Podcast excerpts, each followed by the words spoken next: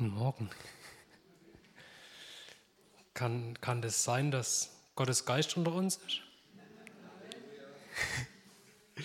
Ich denke, da werden, werden einige Sachen, die jetzt schon im, im Beginn vom Gottesdienst äh, erwähnt wurden, werdet ihr wieder entdecken in der Predigt drin. War nicht abgesprochen, war nicht geplant, aber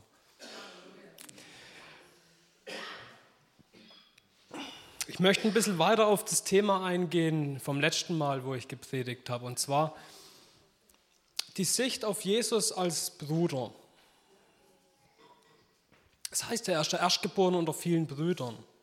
Das letzte Mal, da war der Blick, vor Weihnachten war der Blick auf so den, den Bereich um, um Jesu Geburt rum, was dort passiert ist. Denn wie wir dort eigene Lebensumstände dann wiedererkennen können. Weil ich meine, Jesus an sich das ist Gottes Geist, der auf Fleisch trifft und daraus neues Leben erweckt. Das ist die Entstehung von Jesus. So ist Jesus entstanden. Und darin kann sich jedes Gotteskind wiedererkennen. Genau das Gleiche passiert, wo Gottes Geist in Berührung kommt mit, mit dem Natürlichen, mit dem Fleischlichen und daraus was Neues entsteht. Und deswegen glaube ich, ist die, aus der Perspektive die Geschichte von Jesus auch sehr interessant, das drin zu sehen in verschiedenen Punkten. Was da denn passiert, wenn, weil ich meine, Jesus war, ist doch der Vollkommene. Jesus ist der, der zeigt, was passiert, wenn, wenn sich ein Mensch vollkommen ausrichtet nach Gottes Geist. Und deswegen können wir für unser eigenes Leben, können wir da so viele Parallelen erkennen. Und dann ist es nicht irgendwie nur fern, ja, das war halt Jesus. Dann ist nicht Jesus nur ein Beispiel für uns, sondern ein Beispiel von uns. Wo ich das erste Mal gelesen habe im Buch, habe ich gestutzt, oh, das ist ja das, aber okay, ich hatte da irgendwie erstmal kein gutes Gefühl, aber habe ich ja Gedanken gemacht. Aber es stimmt doch. Und Jesus ist doch auch ein Beispiel von uns. Von einem Leben, das ausgerichtet ist nach dem Heiligen Geist. Das ist doch ein Beispiel von uns, von dem, was in uns drin ist. Wenn das, was Gott in uns reingelegt hat, was Gott aus uns neu geschaffen hat, wenn das vollkommen sichtbar wird, dann wird unser Leben dem Leben von Jesus entsprechen. Und das ist Gottes Ziel, das ist Gottes Wunsch für uns. Ich möchte auf die Stelle eingehen in Lukas 2, 39 bis 52.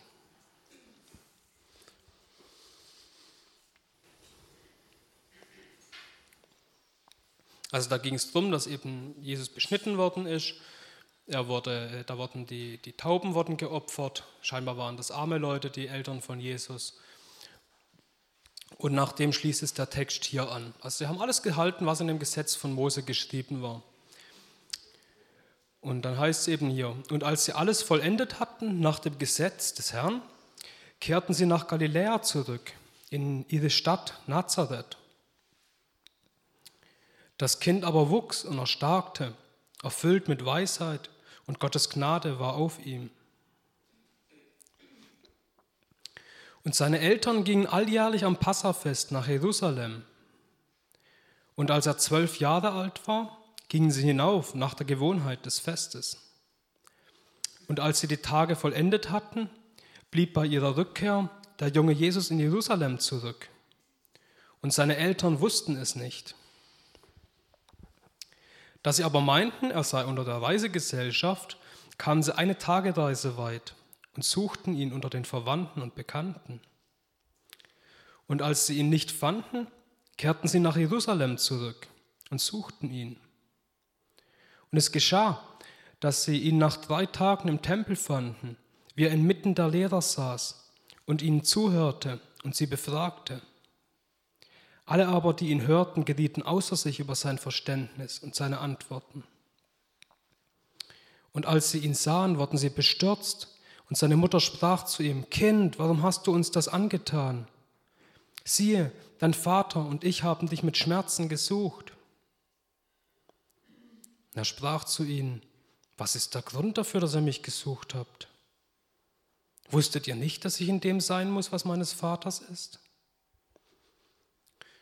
Und sie verstanden das Wort nicht, dass er zu ihnen redete. Und er ging mit ihnen hinab und kam nach Nazareth, und er war ihnen untertan. Und seine Mutter bewahrte all diese Worte in ihrem Herzen. Und Jesus nahm zu an Weisheit und Alter und Gunst bei Gott und Menschen.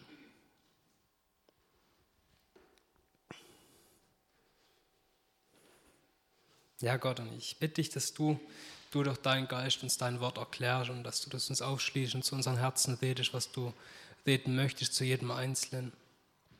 Du bist ein Gott der Rede, du bist ein Gott, der sich offenbaren möchte. Dafür danke ich dir und darauf vertraue ich.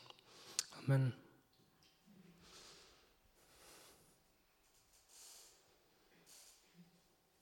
Ich habe da eine, eine, Frage für uns, die wir aus dem Text rausnehmen können. So, wo, wo bleibt nur Jesus? Wo, wo bleibt er denn? Wo, wo ist er denn?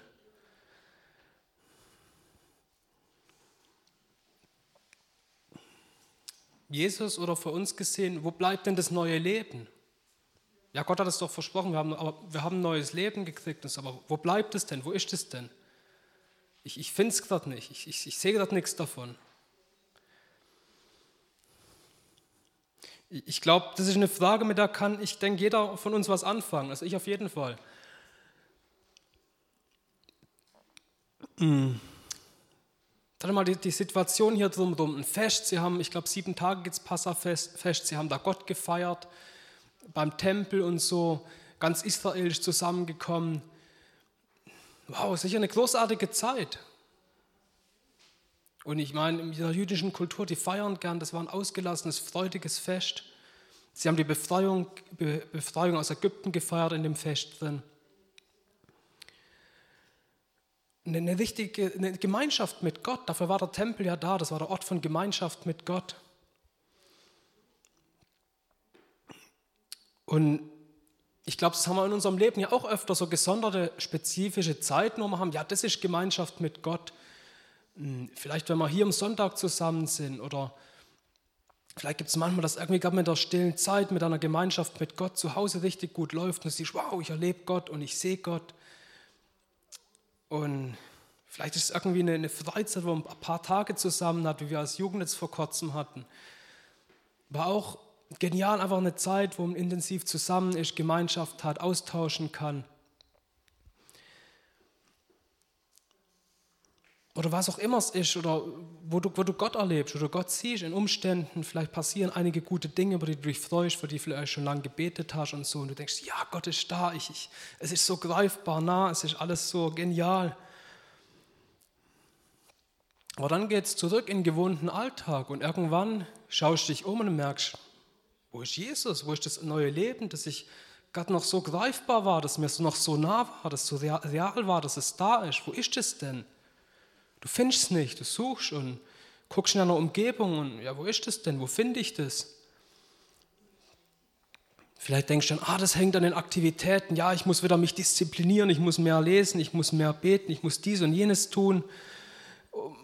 Und versuchst irgendwie durch dein Handeln Gott zu bewegen, dass er irgendwie wieder zu dir kommt.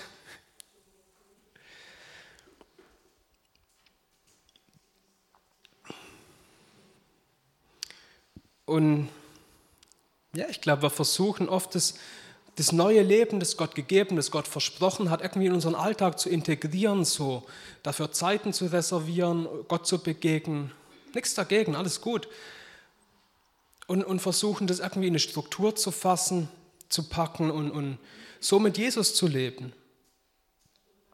Aber oft merkt man, glaube ich, bei den Versuchen, dass man, dass man keine Zeit, kein, nicht mal Lust haben irgendwie dazu, Gott zu suchen, Gott zu begegnen und dass es irgendwie alles so, so fern ist, so, ja, als ob Jesus überhaupt nicht in unser normales Leben reinpasst, als ob es überhaupt nichts zu tun hat so mit unserem Alltag. Das einfach nur fern ab ist davon.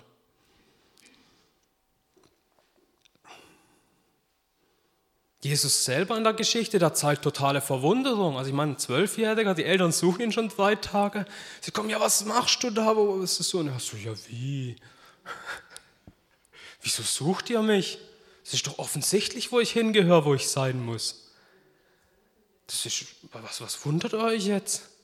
Ist schon ein bisschen dreist von Zwölfjährigen, aber ich meine, Die konnten erstmal nichts mit anfangen. Maria hat was Gutes gemacht. Die hat die Worte mal in ihrem Herzen verwahrt und vorher nachgedacht. Und sie ist ein gutes Vorbild, was das angeht. Für Jesus war ganz klar. Und, und Jesus können wir ein bisschen synonym sehen in den Vergleichen, so mit dem neuen Leben, das Gott geschaffen hat. Für ihn war ganz klar, wo er hingehört. Ja, dort, wo der Vater ist. Natürlich, dort ist, das ist sein Platz, dort gehört er hin. Das ist das, ist das wo, wo sein, sein Leben seinen Platz hat.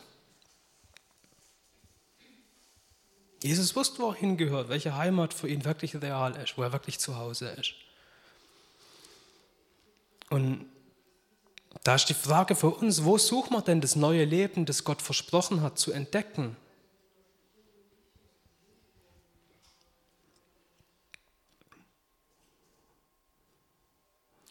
Und wenn du, wenn du wirklich an Jesus glaubst als deiner Retter, wenn du auf ihn vertraust, dass er der ist, der dich, dich gerecht macht vor Gott und nicht deine Leistung, das, was du tust, dann gilt es für dich. Und zwar ein Text jetzt hier aus dem Kolosser 3, 1 bis 4, auch ganz bekannte Verse. Wenn ihr nun mit dem Christus auferweckt worden seid, so sucht, was droben ist, wo der Christus ist sitzen zur Rechten Gottes, sind auf das, was droben ist, nicht auf das, was auf der Erde ist. Denn ihr seid gestorben und euer Leben ist verborgen mit dem Christus in Gott. Wenn der Christus euer Leben offenbart werden wird, dann werdet auch ihr mit ihm offenbart werden in Herrlichkeit. Ich denke, ich denk, die, die Verse hier, die geben Antworten auf die Frage. Das, das neue Leben, das, das geht nicht einfach plötzlich verloren, spontan. Das neue Leben, das ist dort, wo es hingehört. Das neue Leben ist in Jesus und Jesus ist beim Vater. Und dort ist das neue Leben, das Gott uns schenkt. Dort ist, das, dort es zu finden, beim Vater.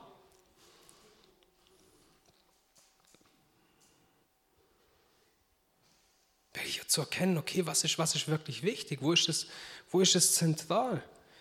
Jesus sagt zu, zu Martha, du bist besorgt um so viele Dinge, aber eins ist nötig. Das war auf Maria bezogen, die zu den Füßen von Jesus saß, einfach in Gemeinschaft, in der Nähe von, von Jesus. Und das, das neue Leben, das Gott schenkt, das ist im Unsichtbaren. Wir sehen das nicht, wir können das nicht greifen. Es spielt sie ab in der Gegenwart von Gott und nicht irgendwo. Von dort geht das Leben aus. Ich, ich kann das neue Leben, das Gott geschenkt, da kann ich nicht irgendwie mitnehmen in meinen Verfügungsbereich. Ich, ich kann nicht, nicht das gute Gefühl, das, das, das kommt und das wird kommen, das soll nicht äh, Ziel sein und das soll nicht die Essenz sein, aber das gute Gefühl von Gemeinschaft mit Gott, von Frieden mit Gott, das wird kommen in Gemeinschaft mit Gott, früher oder später. Aber das Gefühl, das kann ich nicht als Gefühl nehmen und mitnehmen und sagen, ah ja, toll, jetzt habe ich es, jetzt kann ich es in meinen Alltag nehmen. Das wird schnell wieder verfliegen und du wirst fragen, hm, wo ist denn Jesus? Ich merke nichts davon.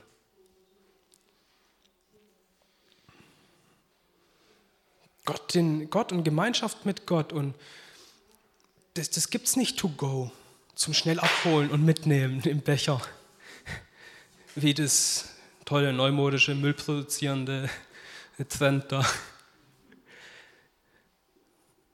Gegenwart von Gott ist nicht verpackbar und transportierbar.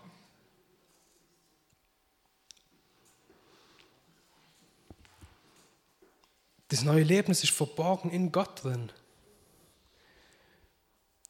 In dem in dem Vers, ich weiß nicht mal, wo, wo genau stand, wo du vorgelesen hast, die, ähm, die Herzen erleuchtet im Gesicht Jesu.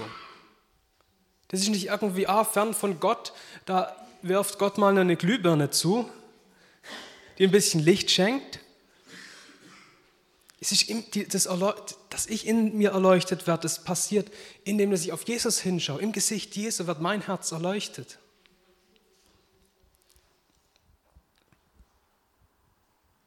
Und wenn ich Gott suche, dann werde ich gleichzeitig dabei nebenbei mich selber finden.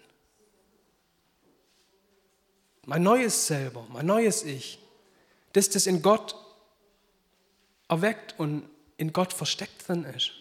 Dort, wenn ich Gott suche, dann werde ich wie so ein Nebenprodukt, werde ich zu mir selber finden, werde merken, oh, da, wenn ich in Gemeinschaft mit Gott bin, da merke ich, da, da ist ein Stück von mir in Gott drin, das Neue von mir. Und ich, ich merke, ah, das ist ja real, das ist da, das funktioniert, was Gott da versprochen hat, was Gott an mich reingelegt hat.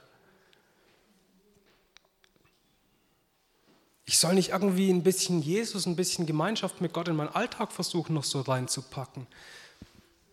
Dafür ist das Neue, was Gott geschaffen hat, doch viel zu groß. Ich soll die Gemeinschaft mit Gott suchen. Daraus entfaltet sich für mich das Neue, was Gott mir drin geschaffen hat.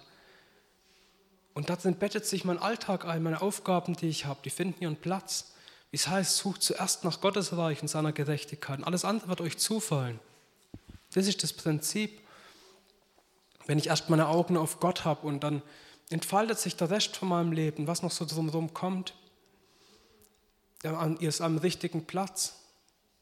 Viele Dinge, die in unserem Leben uns ablenken, die sind nicht an für sich schlecht oder an für sich ein Problem. Es ist nur der Stellenwert, es ist nur die Reihenfolge. Ob wir die Dinge als Geschenk von Gott annehmen können oder ob sie ihren Weg nehmen als Selbstzweck und die, Beziehung zu Gott total verlieren und ihren Stellenwert verlassen, an dem sie eigentlich einen guten Platz haben.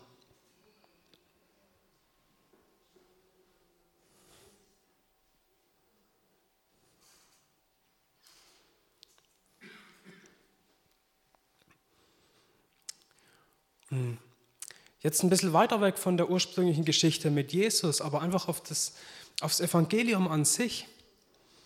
Hm, das greift auch nochmal aus, was der Klaus heute Morgen auch gesagt hat, mit der Ewigkeitsperspektive, mit dem, dem Erkennen von der eigenen Vergänglichkeit.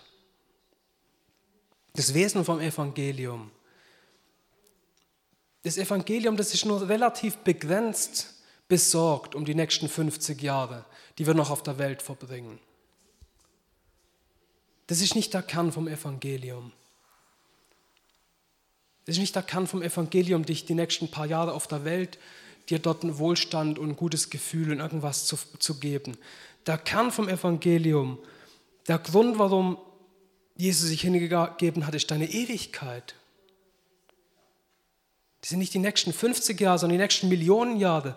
Das ist zentral, um das es geht im Evangelium drin. Das ist das Zentrale, um das es geht in dem neuen Leben, das Gott in dich reinlegt. Das Gott dir gibt und das verborgen ist in Gott drin und dort sein Widerhall findet.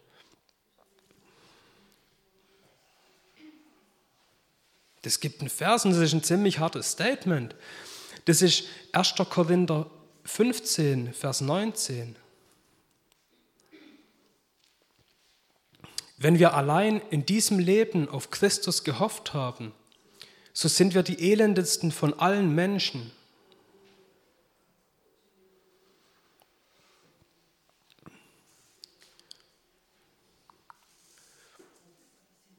Mm, mir ist manchmal schwer gefallen, den Vers, den Vers zu verstehen, weil ich habe gedacht, hm, eigentlich ist so mein, mein ganz alltägliches Leben nicht besser geworden, seit ich, seit ich mit Jesus lebe. Ich sehe da auch jetzt schon Positives davon. Eigentlich habe ich gar nicht so das Gefühl, dass der Vers stimmt. Aber möglicherweise will sich das Evangelium noch viel, viel weiter auswirken in mir drin. Und möglicherweise will das Evangelium mich hinführen, Orte zu suchen, die vielleicht nicht so komfortabel sind, wo ich nicht so klein für mich irgendwie genieße, sondern wo ich wo ich größer sehe, wo ich Aufgaben sehe, die Gott mir schenkt, dann wird es vielleicht tatsächlich unbequem. Ich meine, das ist eine Zeit geschrieben, wo viel Verfolgung auch war, wo es was gekostet hat, Jesus nachzufolgen. Ganz real, sichtbar. Für uns sind die, Kosten oft, glaube ich, nicht so sichtbar, weil es irgendwie in unserer Gesellschaft machen kann, was man will im Großen und Ganzen. Und dann kann ein bisschen Jesus integrieren ins Leben und keinen stört und von, von jemandem habe ich mal die Aussage gehört, der hat so gemeint, so, oh ja, ihr Baptisten da, ja, ich finde euch, ich, ich habe nichts gegen euch, ihr seid okay, ihr habt euren Glauben, aber ihr redet nicht drüber. Ich kann euch ganz gut akzeptieren, das ist okay. Ich habe nichts gegen euch.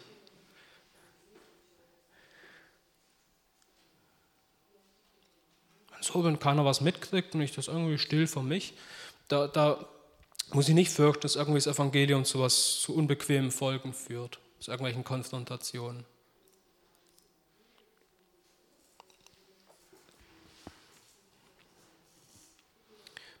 Der, im, Im Korinther ein paar Verse weiter geht es äh, weiter um das, das Thema hm, Hoffnung auf Auferstehung. Was ist eigentlich das ist der Kern vom, vom Evangelium? Was ist der Kern von dem neuen Leben? Was hat es auf sich mit der Auferstehung? Das ist 1. Korinther 15, Vers 32b, der zweite Teil vom Vers.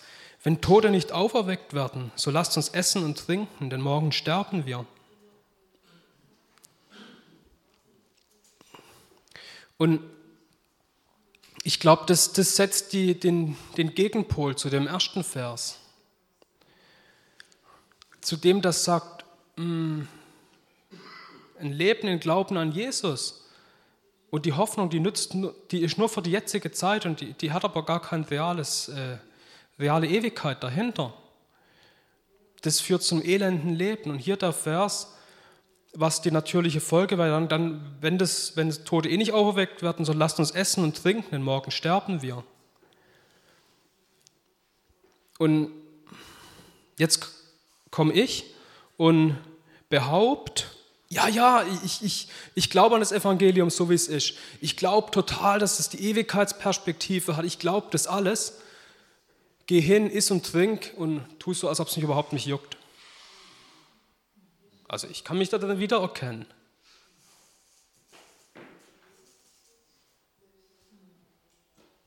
Mal so gedreht.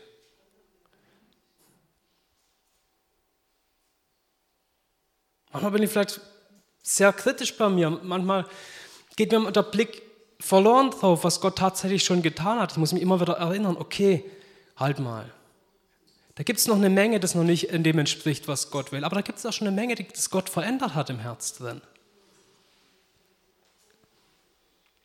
Oft, wenn ich lese, dann, dann, dann fallen mir so viele Sachen aus, wo ich so weit weg bin von dem, was ich irgendwie so spüre als, als im Wort drin, im, im Kern vom Evangelium, was es eigentlich im Leben bewirken will. Dann sehe ich mein Leben und denke, oh, wow, da ist so eine Differenz.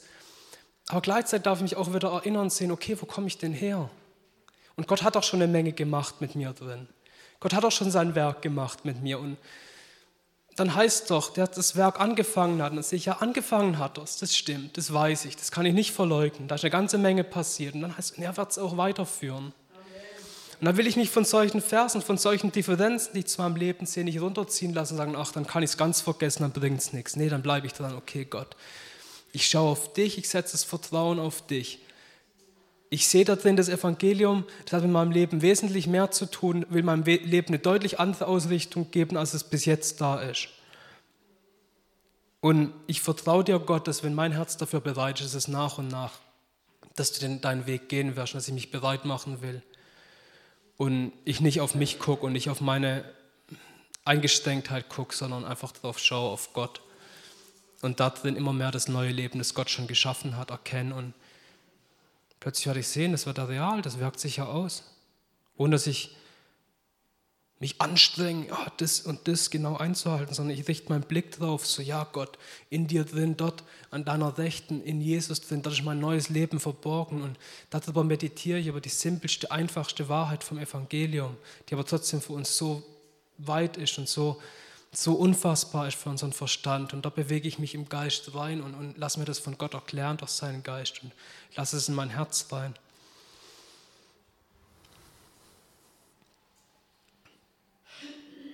Das, das wird passieren, wenn wir, wenn wir Stück für Stück loslassen von dem so verkettet sein und das ganze zeitliche Denken, an das ganze Sorgen, was wir die nächsten 50 Jahre noch hier auf der, auf der, auf der Welt machen wollen und was da so wichtig ist, wenn wir dort Stück für Stück loslassen und mehr sagen, okay, aber ja, die 50 Jahre, da hast du auch was vor Gott in der Zeit. Aber dein Ziel ist die, die, die nächsten Millionen Jahre, die du für mich vorbereitet hast. Das ist wirklich mein Leben. Das ist die, die Essenz von dem neuen Leben, das du geschaffen hast. Das ist in dir verborgen, das wird den Platz nie verlassen.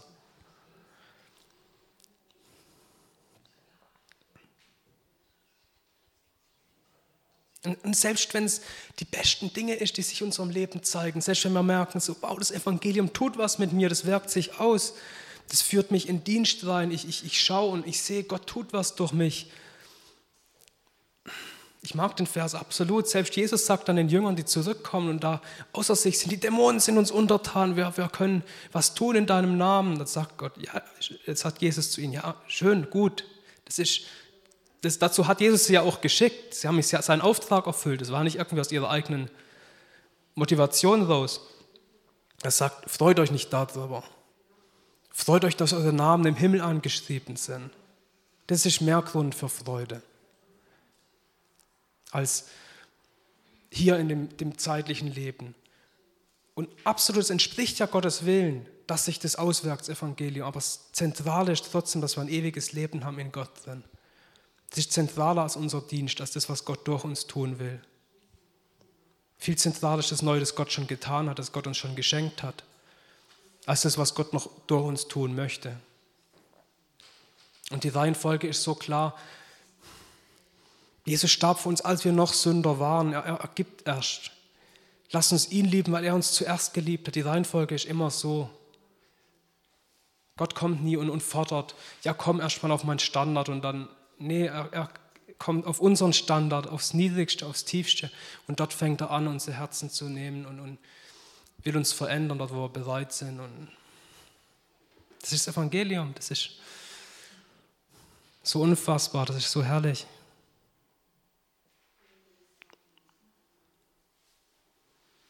Und schon vorher, schon lang vor Jesus, gab es Menschen, die eine Perspektive hatten, gemerkt haben, hier das zeitliche Leben, das ist nicht alles. Da gibt es zum Beispiel einen Asaf, der einen Psalm schreibt, Psalm 73, Vers 25 bis 26. Wen habe ich im Himmel? Und außer dir habe ich nichts, an nichts gefallen auf der Erde. Mag auch mein Leib und mein Herz vergehen, meines Herzens Fels und mein Teil ist Gott auf ewig.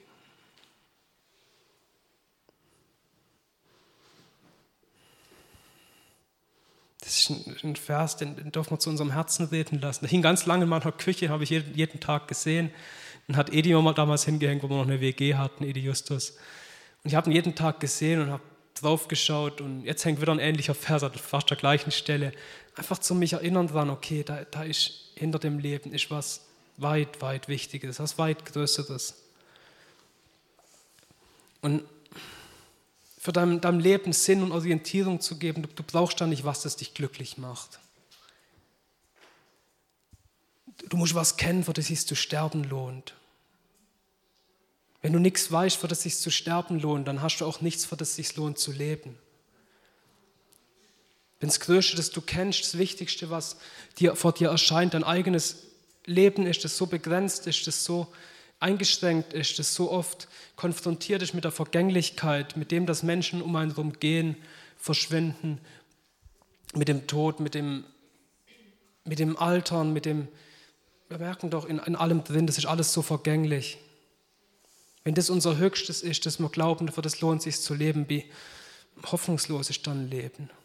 Aber wenn ich weiß, dass ich was so Großes sehe, dass ich sage, so, okay, das ist so groß, das ist so gut, Dagegen ist das kurze Leben, das ich hier lebe, ist eigentlich verschwindet dagegen in seiner Bedeutung. Gott misst dem Leben, das du hier hast auf der Welt, Bedeutung zu, bestimmt, sicher. Aber wir müssen nicht in eigener Sorge da irgendeine Bedeutung suchen für unser Leben, sondern Gott schenkt es uns. Gott schenkt uns so viel tiefere Bedeutung für unser Leben.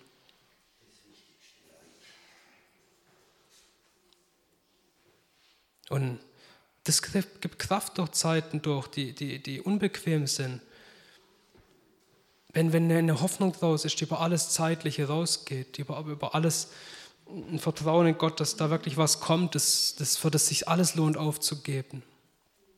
Die Hoffnung, die, die muss sich weiter in unserem Herz ja, zeigen, muss dort sichtbar werden für uns im Geist. Und der Hoffnung müssen wir uns festhalten, um einen Fokus zu behalten.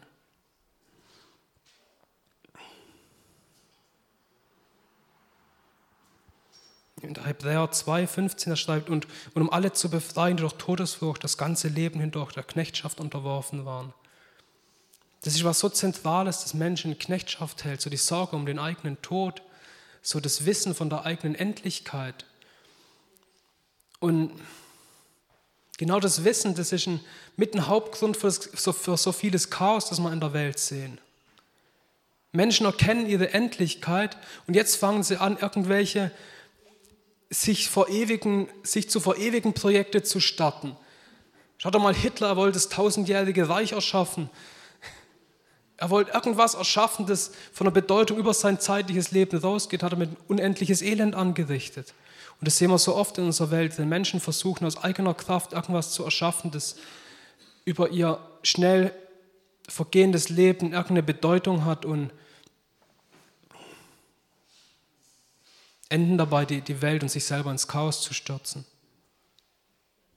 Gott kümmert sich darum, um unsere Ewigkeit. Gott hat sich darum gekümmert. Gott hat seinen Sohn gesandt, für, um uns eine Ewigkeit zu schenken. Wir müssen uns kein eigenes Denkmal äh, sorgen dafür, dass es aus Stein gemeißelt wird, dass es noch ein paar Jahre stehen bleibt. Dass irgendjemand nach unserem Tod an uns denkt. Und Gott hat schon lang vor der Gründung von der Welt an uns gedacht und lang darüber raus sind, hat für unser Leben was. Und dafür lohnt sich, darauf lohnt sich zu vertrauen. Und im Vertrauen auf Jesus, da können wir unsere Vergänglichkeit wirklich sehen, können wir sehen, ja, das Leben, das, das verfließt, das können wir nicht festhalten. Und wir können da drin unsere Angst verlieren vor der menschlichen Endlichkeit.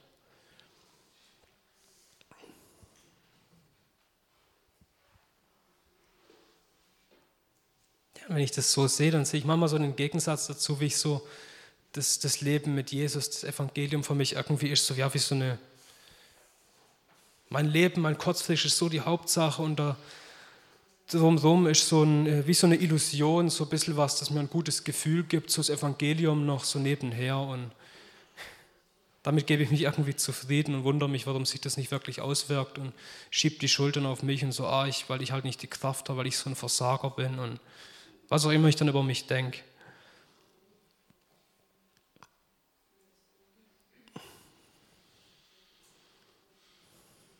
Und da kommen wir auch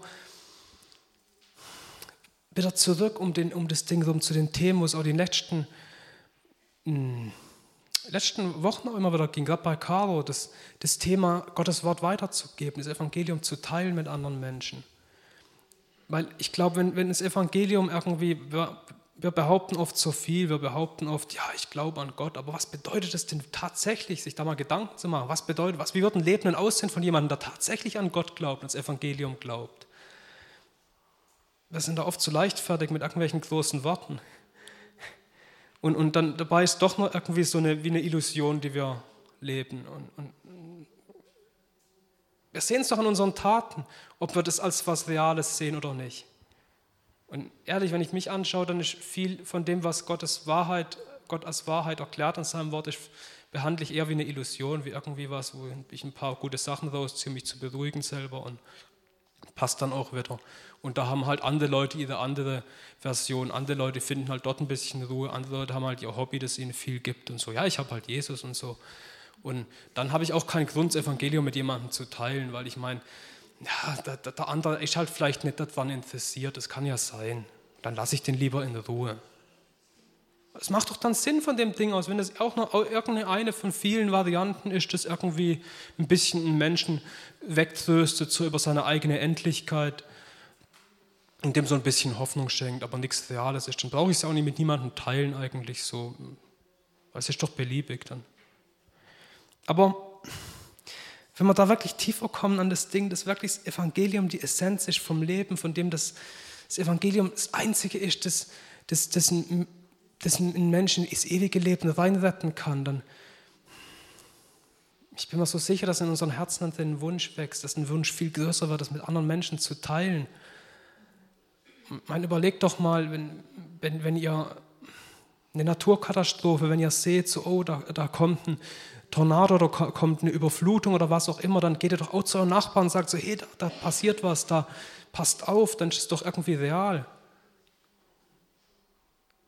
Und ich glaube, wenn das, wenn das Wesen auf Evangelium, das wirklich ewiges Leben da drin liegt, und dass dem gegenüber es wirklich den ewigen Tod gibt für die Menschen, die sich nicht unter dem Zorn von Gott wegbewegen und nicht die Rettung annehmen, dann, dann kommt doch eine, eine, ein Wunsch in uns, die Menschen zu überreden, wie es in dem Vers heißt, weil wir den Schrecken von Gott kennen, weil wir die beiden Seiten kennen, weil wir das Leben kennen, weil wir auch wissen, außer dem Leben, dem einen, das Gott geschenkt hat, der einen Hoffnung, der einen Rettung, die Gott geschenkt hat, gibt es nur Tod drumherum. Dann wächst doch unsere Motivation, Menschen zu überreden und, und für Menschen zu brennen, für Menschen zu beten. Das wünsche ich mir, dass es bei mir zunimmt in, in, in mir drin.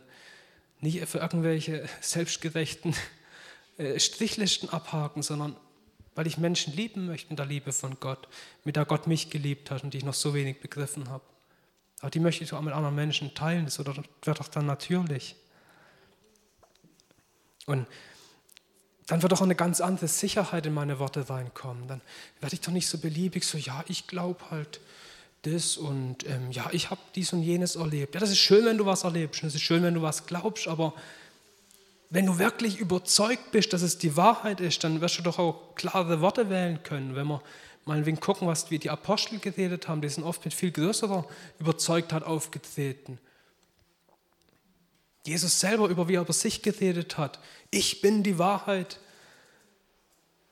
Ich bin der Weg, ich bin das Licht. Er, er, er, nennt klar, was Sache ist, was seine Position ist. Und wir können auch klar die Position nennen. Wenn wir denn wirklich daran glauben, können wir doch klar die Position nehmen und sagen, das ist die Wahrheit.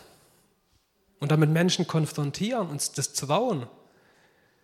Und ich glaube, da wird erstaunlich sein, dass mh, hm, wir sind oft so vorsichtig, wir möchten niemanden konfrontieren, aber wenn wir niemanden konfrontieren, wie soll dann irgendjemand auch nur annähernd einen Schimmer sich eine Frage stellen, ob das wahr ist?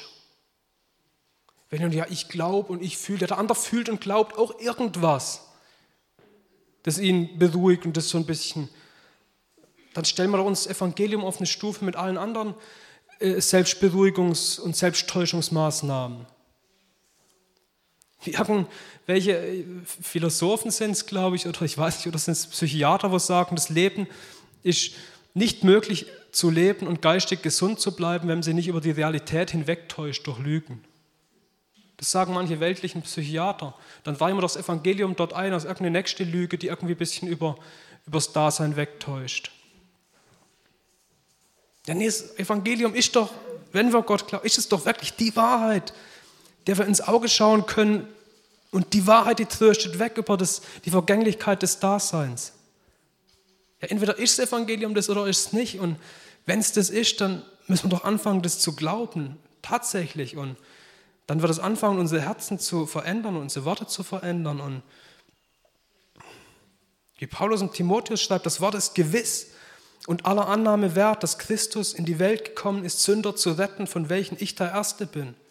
Und es gilt für jeden Menschen. Manche wissen das noch nicht, dass es für sie aller Annahme wert ist. Aber die Sicherheit liegt im Evangelium und die Sicherheit, die möchte Gott in jeden von uns reinlegen, so darüber reden zu können, als die Wahrheit. Ohne selber daran zu zweifeln. Das Evangelium, das ist eine, eine Botschaft, die einen Unterschied macht. Sie trennt Licht und Dunkel. Die kommt in Halbdunkel, in Grau rein und, und trennt Licht und Dunkel. Errettung und Verlorenheit, Leben und Tod. Und natürlich führt es zu Konfrontation. Jesus sagt doch selber, ich bin gekommen, ich bin, bin gekommen, das Schwert zu bringen. Und das sagt doch Jesus nicht, weil er einen Wunsch hat, Unfrieden zu bringen, sondern weil Jesus weiß, es ist eine absolute Notwendigkeit, Trennung zu schaffen.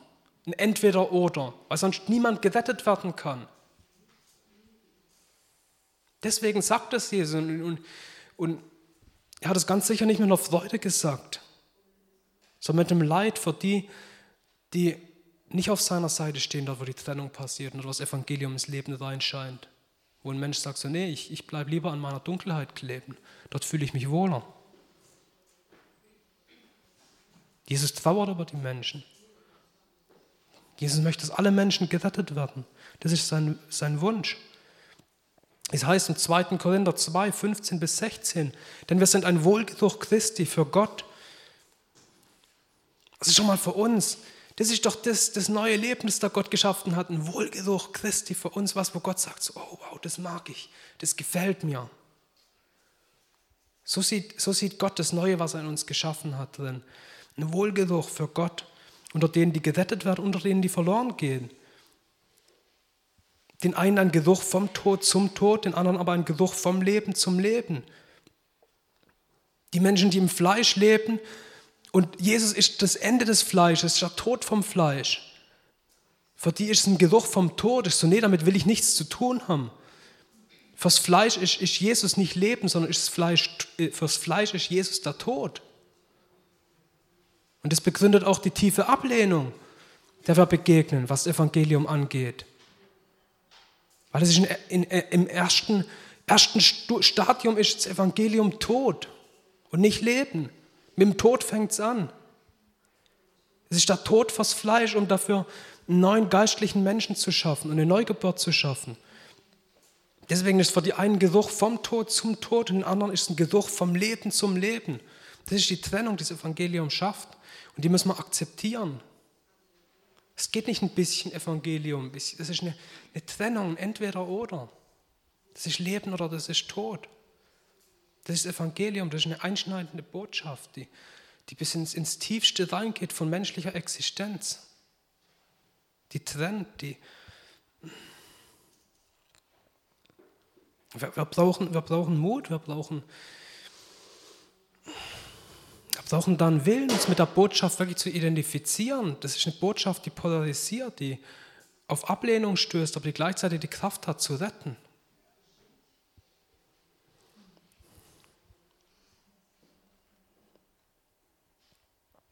Und wir leben in einer Welt, die immer mehr ins Beliebige, in, in, in, aus den Fugen gerät und, und wo, wo, wo niemand mehr Wahrheit akzeptieren möchte fast, wo, wo jeder seine eigene Wahrheit schaffen möchte und seine eigene Lüge schaffen möchte und sich da im guten Recht wähnt, alternative Fakten äh, etablieren zu können. Und das Evangelium ist dann, passt da nicht rein in die Denkweise die konfrontiert massiv diese Denkweise. Und daran müssen wir uns gewöhnen.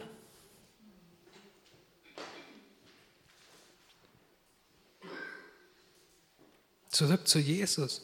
Ich muss in dem sein, was meines Vaters ist. Und das ist so weit erhoben über alles Natürliche. Und, und in dem Bewusstsein, das, das soll in unseren Herzen drin wachsen dass es natürlich ist. Dort, dort ist mein wirkliches Ich, dort, dort nicht das ganze zeitliche, vergängliche, nicht das ist Ich, das ist, das ist etwas, das Vergängliche, dort wirkt das neue Ich in Gott, dort wirkt es rein, natürlich, sicherlich. Unsere Verantwortung ist da im Natürlichen, die haben wir. Aber die geht aus von dem, dass ich erkenne, dass in Gott ich jemand Neues bin und dass ich dort drin das Neue finde. In Beziehung mit Gott finde ich mein Leben, mein tatsächliches Leben. Dort ist es dann verborgen, das neue Leben in Christus, in Gott. Und ich wünsche mir, ich wünsche mir, dass man jeder Einzelne und auch dass ich mit dem Vers von Paulus übereinstimmen können in Philippa 1, Vers 21. Denn das Leben ist für mich Christus und das Sterben Gewinn. Dass es wirklich real wird für uns. Dass wir den, den eisernen Griff, den wir an das Vergängliche dran halten, dass wir den loslassen. Wir können sogar das Vergängliche, das wir noch in Versuch, jetzt versuchen können wir dann sogar mehr genießen. Kommt dann noch dazu. Das, was Gott schenkt. Gott ist ein Gott, der gern beschenkt, der Gott gern Gutes tut. Das können wir dann sogar genießen, wenn wir unseren Griff daran loslassen, wenn wir uns an Gott halten. Wie Paulus sagt, ich ich will den ergreifen, der mich schon ergriffen hat. Das ist unser Herzenswunsch wird.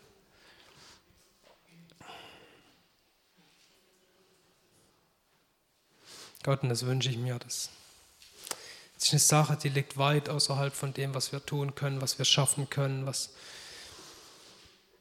das ist eine Sache, die nur du in, in unsere Herzen reinlegen kannst, die nur du in unseren Herzen erwecken kannst. Das bitte durch unseren Geist veränderst, dass du doch durch unseren Geist unser Herzen formst, wirklich deine Hoffnung, das Evangelium mehr zu verstehen und dass es real für uns wird, dass es uns nah wird. Du bist uns nah geworden, aber dafür wird dich erkennen, merkt man, dass das wirklich die Wahrheit ist, dass das Leben ist. Und Vater, da bitte ich dich, dass wir da alle zusammen da reinwachsen und dass wir da verankert werden in die, die Realität, die du da gibst, die du vor uns stellst, die du für uns schaffst. Du bist so ein guter Vater, du bist so liebevoll, du, du willst uns so eine Sicherheit, eine Geborgenheit für, dass alles um uns herum zurückgeht und, und an seinen Platz kommt in der Priorität.